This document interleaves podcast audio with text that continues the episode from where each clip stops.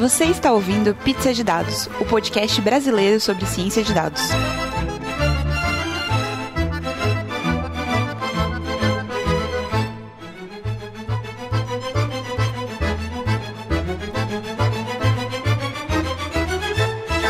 Olá, pessoal, bem-vindos. Esse é mais um Pizza de Dados. Eu sou a Letícia. Eu sou o Lucas. Oi, eu sou a Jéssica, tudo bom? Oi, eu sou o Gustavo. Tentar uma coisa um pouco mais diferente e tal. E assim começamos mais um Pizza de Dados, mas antes a gente vai passar nos recadinhos. Alguns recadinhos. O primeiro é agradecer ao Data Bootcamp de novo por estar patrocinando mais um episódio, por estarem acreditando na gente e fazendo com que essa nossa iniciativa vá mais longe ainda. Muito obrigada. Agora em agosto o Data Bootcamp estava rolando em Floripa junto comigo e fica a dica para quem quiser participar. Em setembro, é, o Data Bootcamp está lançando um curso novo chamado Inteligência Artificial do Zero Deep Learning que vai acontecer no Rio de Janeiro no final de setembro, começo de outubro. Então fiquem ligados. As inscrições estão no site databootcamp.com.br. Alguns outros recadinhos também, agradecer ao Hugo, que contribuiu com o nosso, com o nosso site. Ele mandou um pull request corrigindo um link, então muito obrigada pela, pela ajuda, toda ajuda é bem-vinda. É, também tem uma dica, a gente vai deixar aqui no nosso site um, um texto falando sobre 150 dicas para o trabalho com dados. Esse texto é da Escola de Dados, muito bom, vale a pena vocês verem. Lembrando que todos os nossos links ficam disponíveis no nosso site. Além disso, o Becoming Human, que é um, uma revista no Medium, lançou um post bem legal só de cheat, cheat sheets. É, são dicas né, rápidas para quem quer trabalhar com inteligência artificial, redes neurais, aprendizado de máquina, deep learning e big data. Então o link também está aqui no nosso episódio. Outra coisa que a gente ficou sabendo, teve um post muito legal falando que desde o Python 3.4 tem uma série de dados de, de, de funções estatísticas que já estão disponíveis no Python puro, como a média, mediana, moda. Isso direto no Python, não precisa de pandas ou NumPy. Então, não é um, uma substituição, mas é bom saber também. Então, a gente vai deixar o link aqui para a documentação e para o tweet que divulgou isso. E por último, a gente sempre fala da nossa pizza favorita. Um dos nossos, todos os nossos convidados falam disso também. A gente queria falar que o nosso editor pediu para a gente divulgar que a pizza favorita dele é atum com cebola. Então, Johnny, tá aí a sua pizza favorita registrada aqui no Pizza de Dados. É isso, pessoal.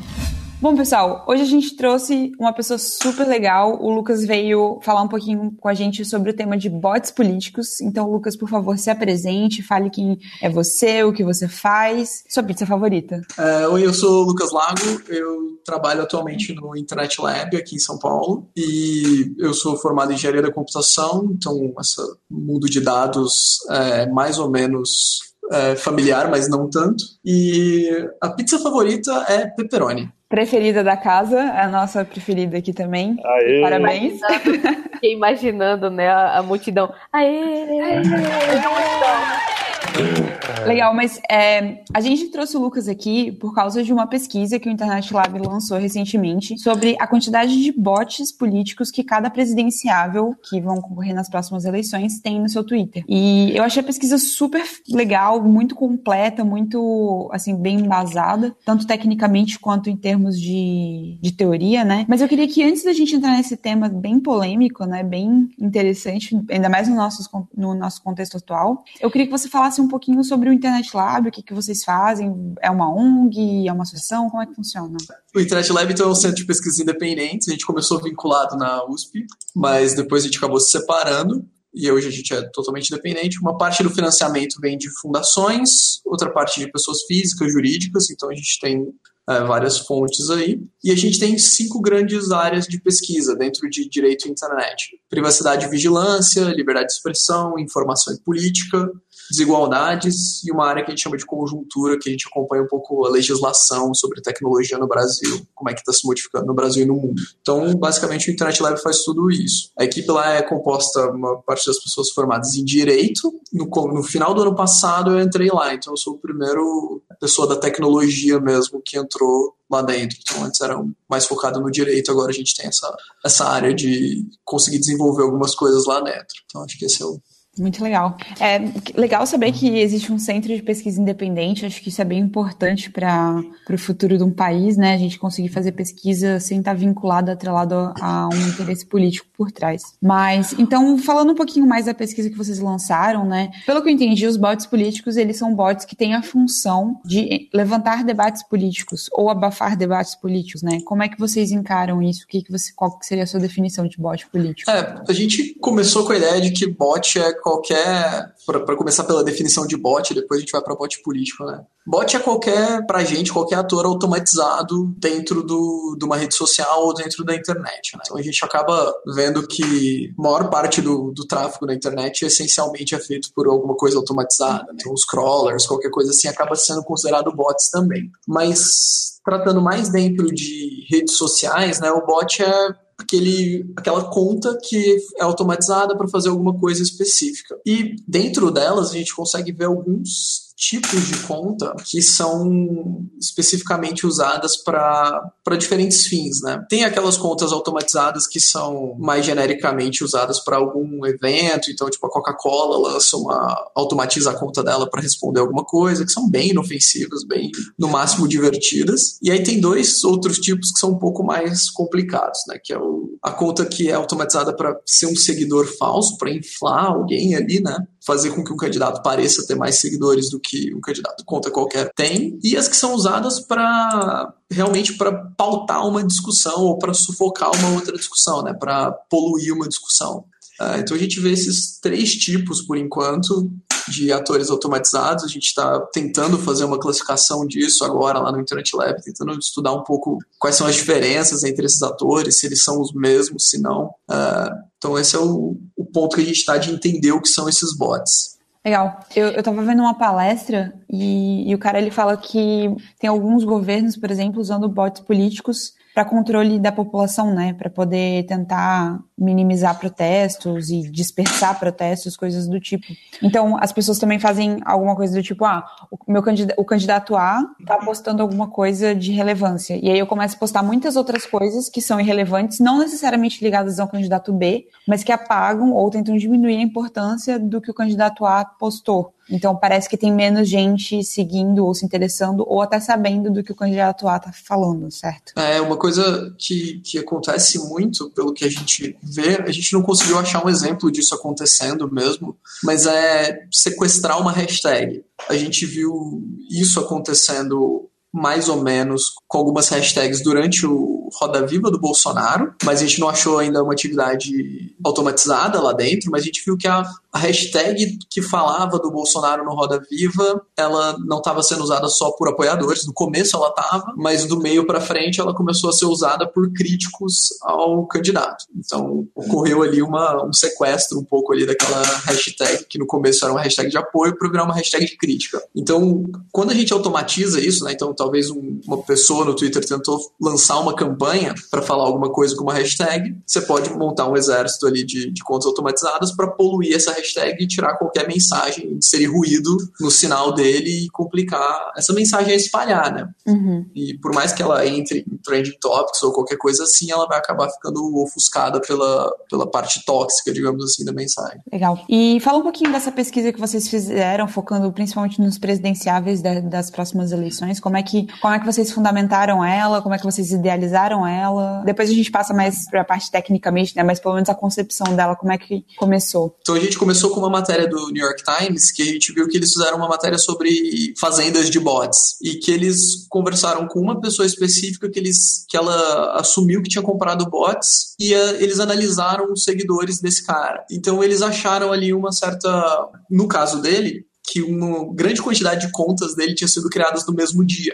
E essas eram as contas que ele tinha comprado. E a gente falou, pô, que legal, vamos tentar tra trazer isso para o Brasil, vamos tentar copiar, apesar que o New York Times não forneceu ali o código, fonte, nada que eles usaram. Então eu falei, vou tentar fazer a mesma coisa que o New York Times fez, chegar no mesmo resultado aqui dentro do Internet Live. Então eu fiz e testei com a mesma conta. Então, e cheguei no mesmo resultado que a reportagem do New York Times. Daí eu falei, legal, agora eu tenho essa ferramenta. É, a gente falou, beleza, a gente vai apontar essa ferramenta, aplicar essa ferramenta aonde? E aí, com as eleições chegando perto, a gente tem uma parte de, de política, a gente falou, os candidatos à presidência parece o caminho óbvio, né? Então a gente montou a estrutura para repetir a reportagem do New York Times com os candidatos, mas não deu nenhum resultado. Na hora que a gente usou exatamente a mesma técnica do New York Times, não mostrou nada, nenhum dos candidatos à presidência indicou é, nenhum bot. Caramba, aí, interessante. É, aí a gente falou, pô, será que é porque nenhum candidato comprou? Ou será que é porque as estratégias deles são melhores? E aí a gente começou a tentar refinar o processo que a gente fazia de avaliar bots. E aí foi onde a gente achou até o botômetro, né? O botometer, que foi a ferramenta que a gente acabou usando para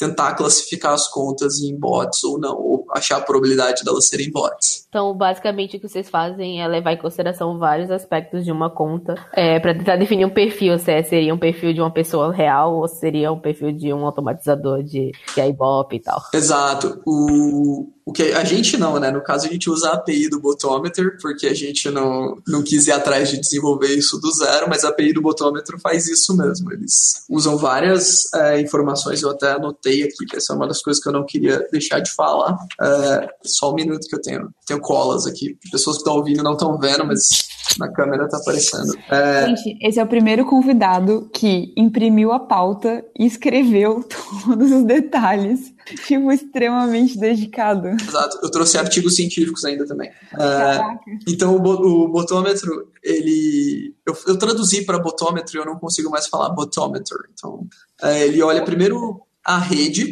de quem são os amigos daquele, daquela conta. Ele olha alguns metadados da própria conta, data que foi criada, se é um, segundo que termina em 00, foi criado tipo às 9 cravado, esse tipo de coisa. É, olha quem são os amigos, que é diferente de quem segue, é quem segue ele também olha. Olha o momento, se ele tem algum padrão de postagem muito estranho, posta sempre de hora em hora ou qualquer coisa assim. E olha também o conteúdo e o sentimento. Só que esses dois dados a gente acabou não usando, porque a gente. Porque isso é específico para a língua inglesa, né? Porque a análise de sentimento do botometer e a análise de conteúdo é específico para a língua inglesa, mas eles fornecem para a gente dois resultados: um específico para contas de pessoas em inglês e um genérico para contas universais, que eles chamam. Então a gente acabou usando esse segundo universal. Então essas são as informações que eles analisam. Uh, e meio que, que todo mundo que está trabalhando com isso está analisando esse mesmo tipo de informação, é, seja esses metadados ou a frequência frequência de postagem, não varia muito. Todos os outros é, lugares que a gente viu que está montando o mesmo processo usa mais ou menos os mesmos dados. Legal. E assim, é, essa API, né? Isso tudo foi é open source, é pago? Como é que funciona isso? Por exemplo, se a gente quisesse contribuir para fazer um, inserir uma análise de sentimento em português, é viável ou não? Como é que é? Tem, tem o código aberto sim. Eu, eu não peguei, não cheguei a ler o código aberto, mas eles têm um GitHub e lá tem os códigos. Eu acho que tem uma versão em Python e uma versão em outra linguagem, mas tem sim, o código deles está aberto. E acho que dá para contribuir, mas eu não sei se para contribuir para montar em português mais importante do que mexer no código deles seria a gente montar uma base de dados de contas que a gente saiba que são automatizadas e contas que a gente sabe que são humanas né, que falam português, porque isso a gente não tem ainda, porque aí a gente consegue treinar uma, um aprendizado de máquina em cima disso, mas sem a base confiável a gente não vai conseguir. Só para deixar um lembrete aí para quem estiver interessado em processar linguagem natural, é, processar linguagem natural em português é muito difícil, e aí quando quando você pega tweets é três vezes mais difícil. Eu sei porque eu tive esse desafio aí na faculdade, então foi complicado.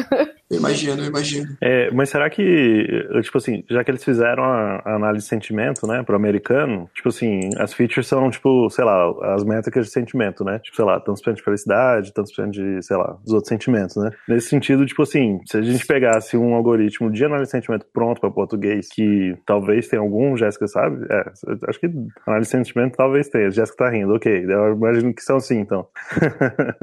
não, não, não tem. Então, Não, foi mal. É, bastava a gente criar um desses, que aí é, a gente não precisava saber, porque saber quais são fake, quais não são é difícil, né? Tipo assim, querendo ou não, tipo, a não ser que a gente vai lá na, na, na fazenda da galera que cria os negócios, a gente não vai saber quais são, né? Mas assim, se a gente só usasse o mesmo coisa que foi treinado nos americanos, a gente conseguia colocar as mesmas features nos brasileiros, com análise dos sentimentos, fosse aquele mesmo índice. Não, ah, na parte de análise de sentimento, o que rola, e, e que é o maior problema, é que a gente tem pouco tempo de estudo de estruturas gramaticais e textuais para ter é, o conjunto de dado inicial para você fazer a análise de sentimento em cima para português. E aí isso complica ainda mais quando você tem textos informais feitos no Twitter, que a gente tem textos curtíssimos com muitas gírias, emojis para tudo quanto é lado. E português tem um, um é super carregado de ironia e sarcasmo, então complica mais ainda. O que acontece é que nos Estados Unidos e países de língua inglesa, eles estudam o processamento de linguagem natural há muito, muito tempo. Então eles têm muitos conjuntos de dados anotados de textos para poder fazer isso de base, entendeu? Para fazer análise sentimento muito mais, digamos assim, mais fácil, mas entre aspas aí, porque fácil não é uma palavra muito legal para isso. Então tem essa parte aí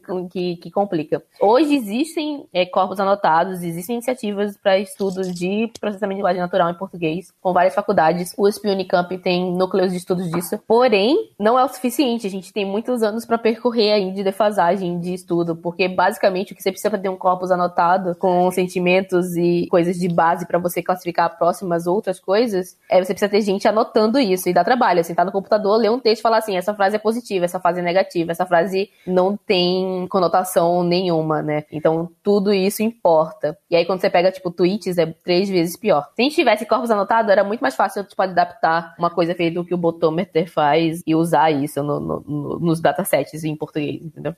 Eu sei, é, tipo, é, o que eu, pelo menos foi o que eu passei, era que, tipo, a tecnologia não acompanhava o que eu queria fazer. Então, os algoritmos que existem, existem vários, muitos, mas falta o dado para você alimentar esses algoritmos para poder eles conseguirem fazer o, o a adaptação para outra língua. Ah, mas, assim, minha dúvida é um pouquinho mais específica. Será que se a gente pegasse, tipo assim, digamos assim, sei lá, daqui a 10, 20 anos, 5 anos, o pessoal consegue fazer direitinho. Será que a gente consegue as mesmas features e faz sentido pegar essas features e botar lá no que foi treinado no inglês? inglês? Sim. O que falta é ter a base de dados. A base de é que demora e precisa ser validada, e precisa ser estudada, e precisa ser garantida que é importante e que ela é significativa, né, no caso. Então, eu, tipo, hoje a maior parte dos avanços que estão faltando para português, para processamento de linguagem natural, é a base de dados mesmo. Mas então, aí no final a gente uma consegue... dessa. Ah, saquei. Aí no final a gente consegue comparar um texto em inglês com português em relação aos sentimentos bem tranquilamente, né? Uhum. Que aí a gente não precisaria do, de, dos labels de tweets brasileiros brasileiros com falso fake profile ou não. É, que a gente são tá... diferentes. É, tem, tem duas coisas diferentes aí. Uma hum. coisa é você classificar uma conta como ela falsa ou não com base no texto, e a outra é classificar se aquele texto é positivo ou não. Eu acho que. Não, sim, exatamente. É porque a partir do momento que a gente tem o do positivo ou não, a gente consegue botar no botômetro o com o que já foi treinado nos Estados Unidos com fake ou não, sacou? São dois problemas diferentes. Ah, entendi. É, se, se a gente resolver um, a gente não precisa resolver o outro. É isso que eu tava querendo dizer. É, não, não sei se consegue. Você acha que tem que andar de mão dada ali por causa Pois é, se for os mesmos índices, assim, se for, você falou que consegue conseguir comparar o sentimento de um em inglês a, a princípio e um em português, daria para conseguir as mesmas predições, digamos assim, do, dos corpos e ou, talvez que são as features para o botômetro. Mas ok, vamos seguir. Que então tá, nós temos várias informações sobre uma determinada conta. Então ela tem tipos de é, quantidade de seguidores, quantidade de pessoas que ela está seguindo, comportamento, padrão, metadados, etc. Então você tem um conjunto de dados aí para tentar identificar se essa conta é uma, uma conta automatizada ou não. Mas pelo que eu entendi, no caso, quando a gente está falando de é, é uma conta automatizada ou não, é um problema de aprendizado de máquina é, supervisionado, né? A gente tem labels, sim ou não, e aí você tem um percentual. Essa conta provavelmente tem 90% de ser bot ou não. Só que quando a gente fala de análise de sentimentos, a gente já estaria entrando numa coisa um pouco mais profunda que é se é um bot, que tipo de bot ele é? Ou não, ou eu tô errada, essa parte de análise de sentimento tá dentro de classificação de, de, da conta? É, no caso do botômetro, a análise de sentimento ela é uma das variáveis que usa para classificar se a conta é ou não um bot. É, aparentemente, no, nesses nesses grupos que eles nessas bases que eles fizeram nos Estados Unidos eles viram que os bots são é, eles são mais agressivos normalmente no texto então eles têm um, um tipo de texto mais agressivo eu até ia complementar o que o Gustavo falou eu não sei se dá para não criar a base de dados de contas falsas brasileiras porque eu não sei se uma conta falsa brasileira se comporta da mesma forma que uma conta falsa americana. Pode ser que o sentimento ali seja diferente, porque no Brasil, não sei, a conta, as contas falsas são majoritariamente positivas. Eu não, não acho que vai ser, mas pode ser. Então, com certeza o resultado seria muito melhor a gente tendo uma, uma base brasileira é, ainda assim. É, até porque apesar de máquina, quanto mais, quanto mais perto da realidade é a sua, a sua base de treinamento, melhor, né? Então, se a gente vai classificar brasileiros, é melhor a gente ter uma base brasileira, né? E eles não conhecem o ódio do nosso Twitter, que é uma coisa impressionante. Memes. Memes. Ironia. Nossa, Reina. Não, pra mim, você matou a charada, falou, falou total. Mas assim, como é que a gente consegue classificar, tipo, pra como é que a gente consegue botar o link se é fake ou não? É, o, eu sei como foi feito a primeira base lá fora, que foi um esforço de crowdsourcing mesmo. Eram várias pessoas entrando em contas e avaliando ali elas mesmas, olhando e falando, olha, eu acho que essa conta aqui é falsa, eu acho que essa conta aqui é verdadeira. E aí isso foi passando, tipo, cada, cada conta era avaliada por um certo número de pessoas para chegar num valor ali, numa, um pouco de, de imparcialidade e tal, mas Uh, foi um esforço humano mesmo horrível de, de, se fazer isso. Tem algumas faculdades aqui no Brasil querendo começar a trabalhar com isso, a gente, eles entraram em contato com o Internet Lab, a gente estava conversando de tipo, ajudar a fazer essa, essa base, né? Se a gente consegue montar um, a gente pensou em montar uma própria conta do Twitter que você pode reportar, ó, esse cara aqui é um bot, porque é mais fácil achar humanos. Se a gente quiser montar uma grande base de humanos, é fácil. É difícil montar uma grande base de, de fakes. Isso é mais complicado, que a gente fica caçando. Não dá para perguntar quem é fake responde aqui, que eles vão cair nessa. Tem um site de crowdsourcing que o pessoal tem um site só para montar a base de dados, né, de, de machine learning pra galera fazer os labels, né? Tipo assim, eu já ouvi falar, eu vou procurar para depois colocar nos links. Me lembrem de procurar isso depois para colocar nos links lá no site. Que eu acho que tem um site desse que aí, tipo, não sei se você paga ou não. É, ou se você pede, você coloca lá, por exemplo, você coloca lá os links desses vários, você pega, a gente pega lá, vamos pegar 10 mil, 10 mil usuários do Twitter, né? E aí, tipo, o pessoal entra lá e classifica os 10 mil na mão, e aí no final você monta, usa isso para montar os labels né, da sua base de dados. Parece que, um, que eu imagino que acho que foi isso, imagino que tenha sido isso que eles tenham usado lá no, nesse caso aí do, do Twitter. Mas eu, ninguém mais ouviu falar nisso? Eu vou trazer o link, fica para próxima. Lembrando para todo mundo que está ouvindo a gente que todos os links, todas as terminologias que a gente usa no nosso episódio, você pode encontrar links e matérias no nosso site, é só acessar pizzadedados.com que ir no, no episódio que você ouviu e tem todas as referências lá. Mas então, eu ia comentar um, um só, negócio. Só... Oi? Só um parênteses com relação ao site, antes da gente mudar de assunto. O ingrediente do site, secreto do site é amor. Oh. Meu Deus, que fofura.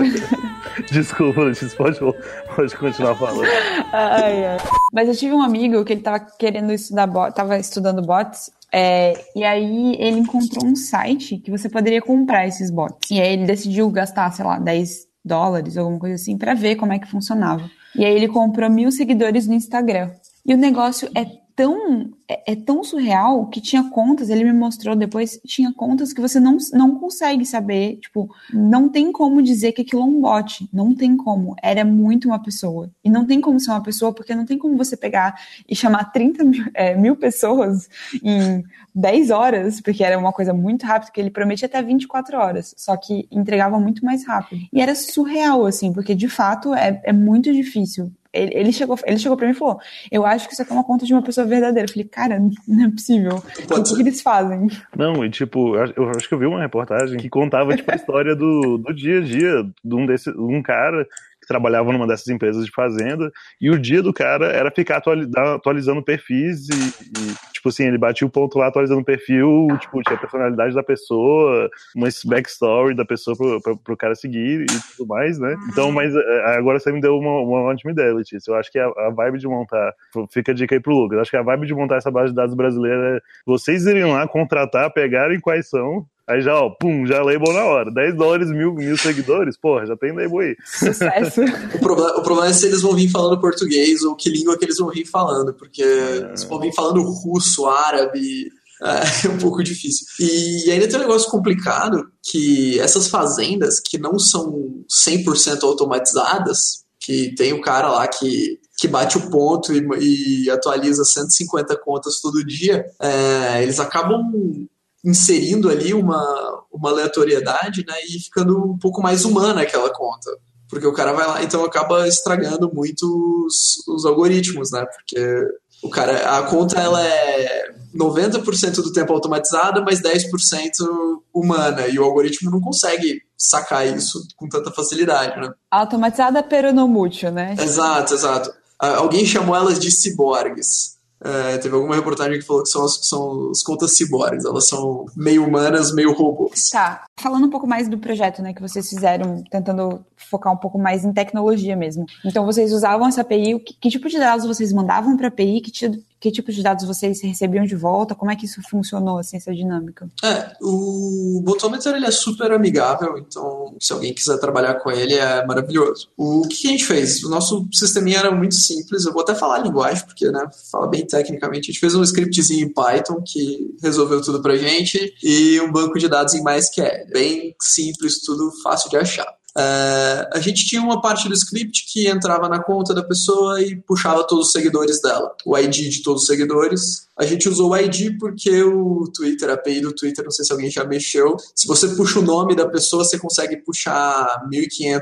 por segundo. Se você puxa o ID, você consegue puxar 75 mil. Então você tem uma. É melhor puxar por ID. Então a gente pegava esse ID e com ele a gente inseria no, na API do Botometer. Então a gente passava para eles o Botometer rodava lá o, o algoritmo dele, o random forest dele, e retornava para a gente em uns 10, 15 segundos a probabilidade daquela conta ser um robô. E eu vou falar os 10, 15 segundos porque isso vai ser importante para o próximo passo que a gente fez. E aí a gente falou, legal, agora que a gente tem essa informação, a gente é só a gente pegar de todas as pessoas, todos os, os seguidores dos dos candidatos, fazer a média e a gente tem quantos por cento deles são robôs. E aí a gente foi, começou a pegar, eu comecei pegando com, com os candidatos menores, porque era mais fácil de trabalhar ali, e chegando ali no, nos candidatos um pouco mais complicados, tipo o Bolsonaro, o Lula, que tinham muitos seguidores, eu percebi que essa estratégia era horrível, porque, uh, é, para pegar o exemplo do que tinha da que tinha mais, a Marina Silva tem mais de 2 milhões de seguidores, e se cada um fosse demorar 10 segundos para eu calcular a probabilidade dele ser um robô, eu não ia terminar nunca. E, então aí foi onde a gente teve que adaptar um pouco e trabalhar com um pouco de estatística. Então, ao invés de fazer com todos os seguidores, a gente foi lá e extraiu uma amostra de cada um. Então a gente pegou uma amostra com, de todos os seguidores da pessoa, a gente pegou uma amostra aleatória. Puxou ali aleatoriamente mais ou menos 10 mil de cada um. A gente fez o cálculo para saber para ter uma margem de erro menor que 1%.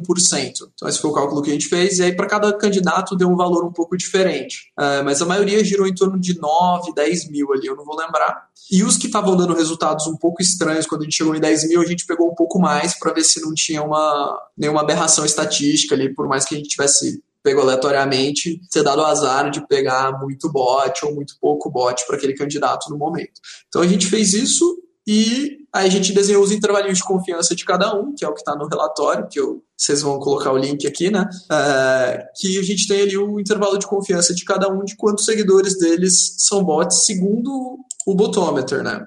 É, o botometer ele acaba às vezes subestimando algumas contas e superestimando outras, então ele tem um erro ali dentro dele, mas a gente calculou ali segundo o botometer esses valores. E a gente, para ter uma base, a gente pegou o Michael Simon, que era aquele cara que eu comentei no começo da reportagem do New York Times. E a gente fez com ele também, para gente, a gente começar com um cara, a gente falou, a gente sabe que ele comprou, ele tem bots. Então, vamos ver qual, qual, qual, a porcentagem dele que dá e qual a porcentagem que dos candidatos que dá. E a gente começou a comparar por aí. Então, ele tem, se não me engano, 38% dos seguidores dele são, são bots. Então, ele é o ele era o nosso padrão de nosso padrão ouro ali de porcentagem que a gente sabe que é uma pessoa que compra bots teria uns 38% de seguidores bots. Então esse foi o nosso método, resumidamente aí. É simples, mas foi efetivo. É o que importa. É, uma pergunta bem técnica, assim. É, por que, que vocês escolheram fazer a amostragem e não, por exemplo, tentar partir para alguma análise, é, uma estratégia mais assíncrona, alguma coisa assim, para você poder disparar múltiplos requests e ficar esperando, e enquanto está esperando, está calculando e está fazendo as coisas? Por que, que vocês decidiram tomar esse approach? Porque o Bootometer limita a quantidade de requests que a gente pode fazer no mês. Faz é. todo o sentido. então a gente não tinha como fazer uma abordagem de. Eu comecei com um algoritmo que era que ele paralelizava várias coisas, e aí ele ia mandando de todos os candidatos ao mesmo tempo e tal. Falei, vai ser muito rápido. Aí deu uns 5 minutos, ele deu, estourou seu limite, seu rate limit do dia. Só amanhã agora. Então eu falei, ah, tá, então tudo bem. Então eu tenho que fazer. Fecha então... a conta, vai pra casa, amanhã volta. Exato, exato. É, hoje eu vou mais cedo pra casa, porque eu não tenho mais nada pra fazer. Aí faltou criar, faltou criar bot pra você poder aumentar seu limite aí, pô. Exatamente, criar várias contas pra aumentar meu limite. então, basicamente, gente... é usar a estatística para burlar as imposições da API. Exato. A gente tentou fazer isso foi uma, uma das coisas que, que a gente pensou desde o começo. É, a gente queria chegar no nosso resultado usando a API gratuita do Twitter e a API gratuita do Botometer, é, até para facilitar ao máximo a reprodutibilidade do, da pesquisa. Então, porque se a gente tivesse feito uma pesquisa que só dá para fazer usando a API Premium do Twitter, que custa, sei lá, mil dólares por mês, por mais que eu disponibilizasse o código para alguém tentar replicar, seria impossível tipo, para muita gente. Então a gente fez com tudo, todas as APIs gratuitas que gente tinha, e aí a gente ficou limitado por várias coisas por causa disso também, né? Mas, é, mas a estatística deu para contornar isso bem. Não, com certeza. É só porque, pensando, talvez se a gente não tivesse uma base pensando assincronamente, a primeira coisa seria por que, que não estatística, né? Já que foi estatística, por que não o contrário? É bem legal, assim, ver essa pesquisa. E é, é legal a gente falar também para as pessoas que estão ouvindo a gente, principalmente para o nosso público que é mais leigo, que não é porque um candidato tem muitos bots que esses bots são ruins, ou que foi foi o próprio candidato que comprou, né? É. Tem, é, vamos guardar as devidas, é, colocar os, os, pingos nos is. Exato, é o primeiro resultado que a gente teve, que, que foi talvez o, o que mais deixou a gente encabulado no começo, é que todos os candidatos são seguidos por bots. Uh, não teve um candidato e não teve uma conta que a gente testou que não fosse seguida por uma porcentagem significativa de bots. O, o menor que a gente tem é 14%, que é uma conta que é a do, do Guilherme Boulos, que não é seguido por muita gente, é seguido por 65 mil pessoas. Então não é uma conta com uma expressão muito grande na, no próprio Twitter, né? Mas a gente fez, sei lá, com o Luciano Huck, ele tem uma porcentagem de bots, o, o Romário tem. E o Romário, assim, não tem, por mais que ele trabalhe com política e tal, não tem nenhum motivo para ele ter comprado bots. Ele é uma personalidade que, quando ele criou o Twitter dele, ele teve muitos seguidores. Então não tem tanto essa necessidade. Então a gente gente viu que todo mundo tinha. Por isso que a gente foi para uma segunda fase da nossa pesquisa, que é tentar verificar se esses bots eles eram comuns a vários candidatos ou se o candidato ficava mais isolado ou ficava mais separado, foi onde a gente usou o GEF ou GEFI, eu não sei como é que pronuncia, que é um software para análise de redes. Então, lá no nosso trabalho tem um, um desenhozinho com os clusters que ele tenta identificar quais são os candidatos que são aproximados pelos bots que eles têm em comum. Então a gente colocou se, se um bot segue você e segue, e segue um outro candidato, vocês ficam mais próximos. E aí a gente vê que vários candidatos ficaram todos muito perto, então existe um grande grupo com todos os candidatos. E do outro lado, afastado, a gente tem o Álvaro Dias, que é, é o resultado talvez mais curioso, é o a posição do Álvaro Dias nesse negócio, nesse, nesse gráfico que a gente fez. Mas espera, ele estar afastado significa que as pessoas que seguem ele não seguem mais nenhum dos outros presidenciáveis? Isso, é os bots que seguem ele seguem majoritariamente, a maior parte dos bots que seguem ele segue só ele, enquanto com os outros presidenciáveis não é tanto assim. Por exemplo, a Marina e o Geraldo Alckmin compartilham uma grande massa de bots. Mas nisso você está falando só de bots, não necessariamente seguidores, né? Foram Isso. contas que foram consideradas bots. É, especificamente são as contas que têm mais de 90% de probabilidade de ser bots dentro da análise do botometer. Bots compartilhados, coisa louca. É, e aí A minha teoria sobre isso é que são contas que seguem outras por palavra-chave ou por ou simplesmente para disfarçar o fato que elas são bots. Porque um bot ele idealmente tem que seguir muita gente para não parecer que ele foi, foi comprado por aquele seguidor. Então ele não segue uma pessoa, ele segue várias. E aí ele acaba mascarando o fato que ele é um seguidor específico daquela pessoa. Então a gente fez esse. Por isso que é normal, eu acho, bots compartilhados. O estranho é você ter poucos bots compartilhados com outras pessoas. Isso é mais esquisito. Ele, ele precisa melhorar a fazenda que ele tá comprando. Se ele comprou muito barato esses bots, tá caro. não, mentira, gente. Não tô falando isso. Sem nunca implicações falaria políticas. Sem implicações políticas. É, não, nunca falaria isso, pessoal. Nunca falaria isso. E, e aí, quando a gente viu que o Álvaro Dias ficava isolado, só para terminar o, todo o processo que a gente fez, a gente falou: bom, vamos olhar a, a sequência que cada candidato, cada seguidor que a gente analisou seguiu aquele candidato, para ver se em algum momento existe um grande grupo de seguidores que sejam ou bots ou humanos seguindo aquele candidato, um em sequência do outro, porque seria uma outra coisa que levantaria alguma suspeita. E a gente começou de novo com o Michael Simon, que é nosso padrão ouro aí, para a gente testar tudo. A gente começa com ele, porque a gente sabia que ele tinha comprado. E aí a gente verificou que realmente quando a gente testou com ele, o, existia uma certa mancha nos seguidores dele de que a maioria ali, naquele ponto, é, que seguiu ele eram bots. E a gente aplicou o mesmo método para todo mundo. E, de novo, o resultado que deu mais é, diferente foi o do Álvaro Dias, é, que indica que ele teve ali um comportamento, a conta dele teve um comportamento mais estranho que dos outros candidatos. Então tem um certo momento ali na conta dele que ele é seguido por só por contas que tem um score cap lá, um score de probabilidade de automação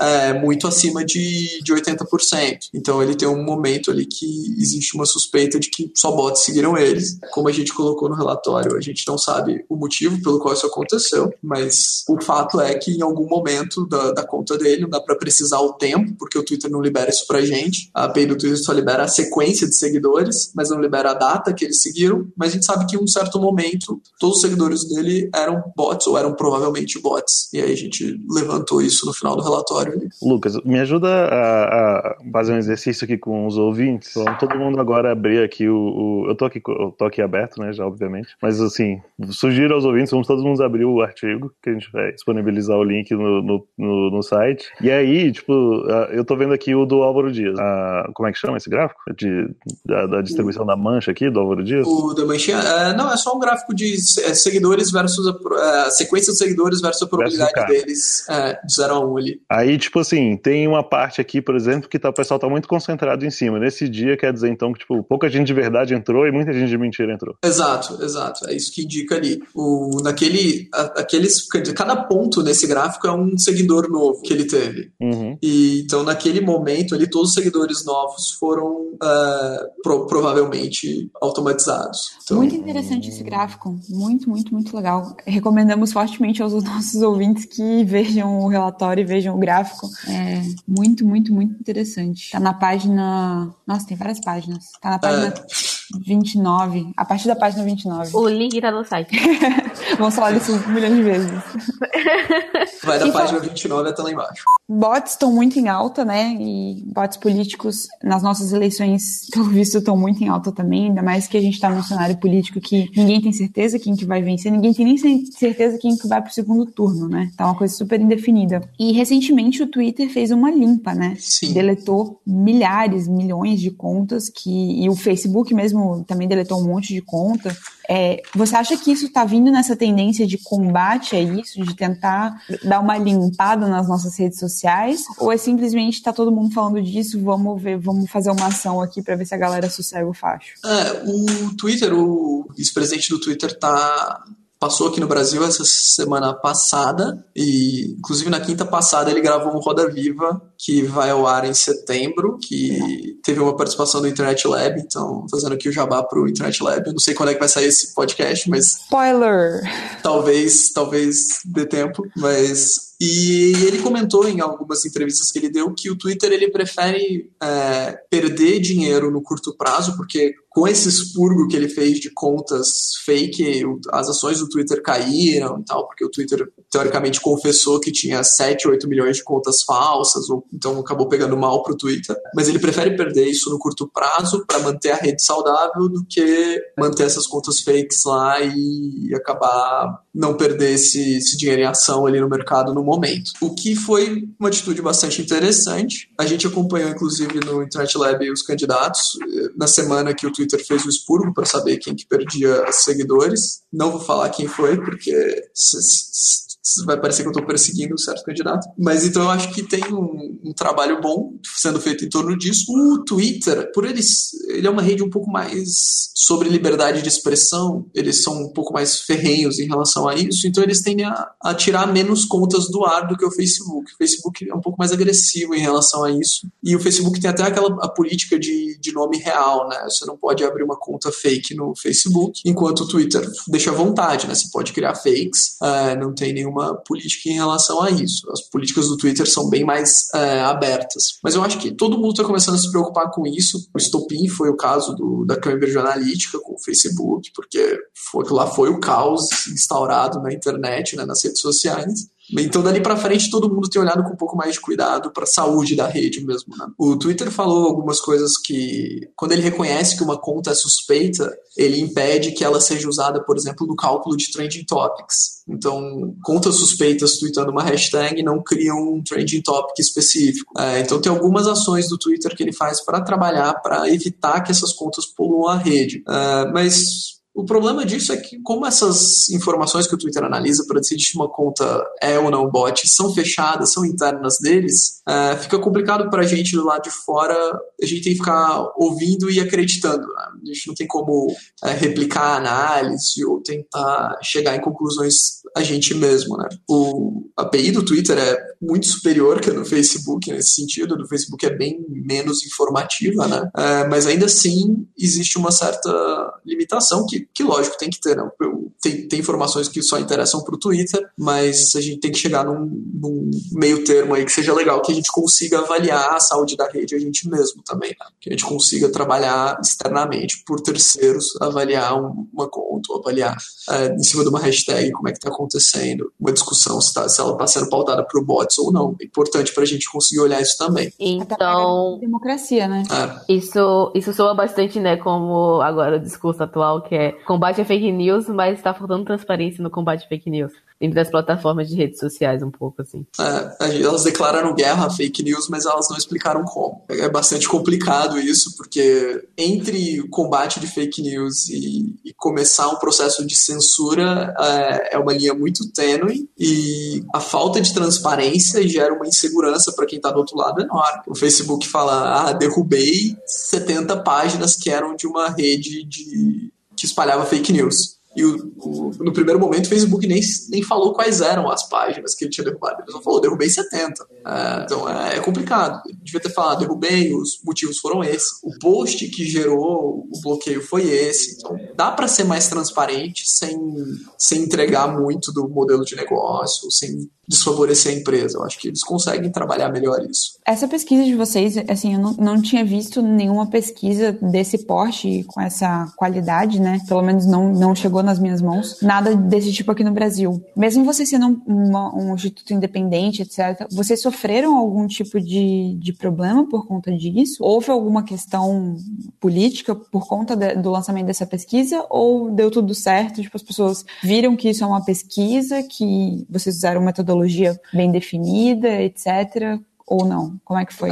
A gente tem, a gente vira e mexe, recebe umas mensagens no Facebook de gente reclamando. Hoje mesmo aconteceu, a gente recebeu um pessoal falando que, que é um absurdo essa pesquisa, que pesquisa não é assim que faz, porque só o Twitter consegue falar se é bot ou não e não sei o quê. Então, vira e mexe aparece uma coisa assim. Uma coisa que aconteceu logo em seguida, é, o primeiro jornal que noticiou foi a Folha. E logo em seguida, dentro da própria Folha, o Twitter foi lá e soltou uma nota falando que não existem bots seguindo os candidatos à presidência. Então, é, foi uma resposta que o próprio Twitter deu para a pesquisa em si, né? Ele até, se não me engano, até põe o link para a notícia da pesquisa nesse, nessa notícia. Então, a gente teve uma certa resistência do Twitter e no, no dia que a pesquisa saiu, uh, um candidato postou que a gente era fake news no Facebook, então aconteceu isso também. Uh, mas tirando uh, algumas mensagens no, no Twitter de um candidato e alguns e-mails de, de assessores de candidatos perguntando sobre a metodologia, se podia compartilhar, e aí a gente só passava o link para a metodologia que já estava compartilhada. Tirando isso, não teve mais nada, não. Foi bastante tranquilo até. Até pelo tanto que repercutiu, até que a gente achou que foi, foi ok.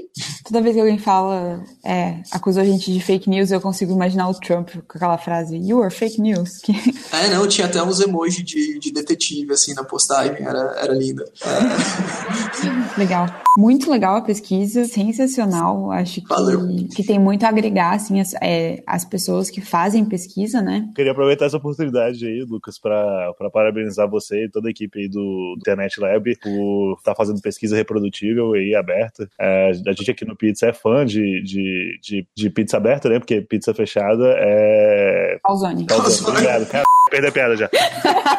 a gente adora pesquisa aberta, a gente queria agradecer e parabenizar aí por vocês estarem contribuindo nisso aí. A gente fez questão desde o começo de, de fazer tudo isso aberto e, e não só reprodutível no sentido que a gente achava na internet, que era é, o método foi esse, descrito em português. Então, só para fazer o último jabá, tem o nosso GitHub, o GitHub é Internet Lab-BR, e o código que a gente usou para fazer esse relatório, é, ele tá lá, a parte em Python. Se não me engano, os gráficos no final que eu fiz em R, o código não tá lá, mas se alguém quiser, manda um issue lá que eu, que eu posto os códigos, eu caço os códigos e, e coloco lá. Mas a gente fez questão de, de fazer aberto, até porque a gente sabia que era um resultado que, se não tivesse aberto, não teria nenhum valor. Porque falar que, uh, segundo a nossa metodologia, 30% de alguma coisa é bot, uh, quer dizer muito pouco. Não permite que as pessoas testem, uh, não ajude em nada. E não permite que elas façam isso com outras coisas, né? Tipo, eu não sei, todas as pessoas podem pegar os candidatos de governo dos estados delas e reproduzir nossa pesquisa e, e fazer e ter o resultado para governo, para Senado, para os deputados. A gente fez para presidente, porque ninguém tinha feito ainda. A gente falou, vamos pegar os maiores.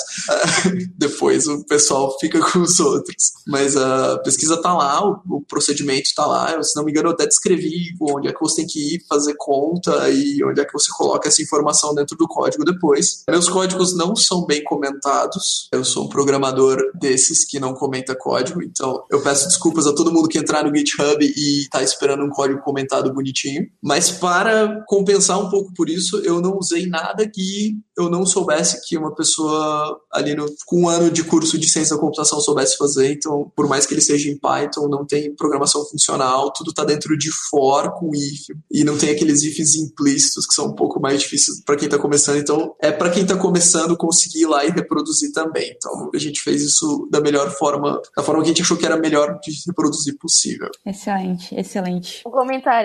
Então quer dizer que vocês coletaram as coisas usando Python e fizeram gráficos usando R, isso mesmo? É isso mesmo, é isso mesmo. Amo. Uh... Johnny, Johnny, pode cortar essa parte? Não,